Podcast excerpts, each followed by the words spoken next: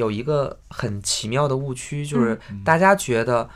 有配音演员给这个演员配音，就说明这个演员的演技不好，台词不好。嗯其实不是这个样子的啊、就是有很我们配的时候有真的有很多演员的台词非常好，演技非常好，但为什么又让我们配呢？一个是他有可能对他有可能没时间，他没这个档期，或者说他把这个档期空出来，可能这个成本会很高，那我们的成本就是很低。嗯然后另外一个可能就是有有些演员演的时候非常好，但是他进棚一守着这个麦克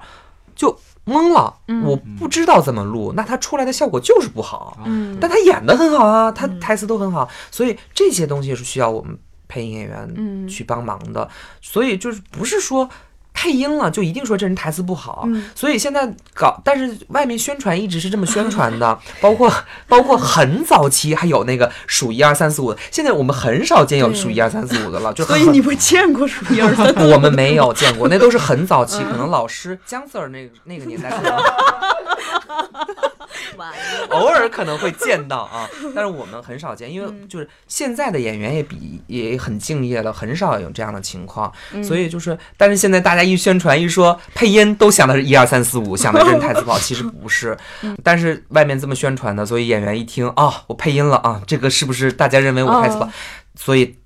呃，很多演员对配音演员偏见，对有误解。有误解，嗯对，这是一个很大的。但我觉得其实很重要一个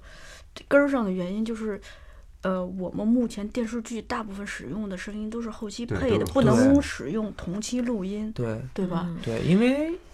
同期效果真的很差，就是只有对只有现代戏才有可能勉强用的同期，但是大多数都是室内戏呃，而且是嗯室内，对对，嗯不然的话，环境声首先是一个，再一个有的时候可能会出录音事故吧，比如说那个演员的麦没有别好，是吧？对，那个就肯定是 呃好多条嘛。你像那个 横店那么多剧剧组，这边结婚那边就葬礼，这没法收同期。嗯，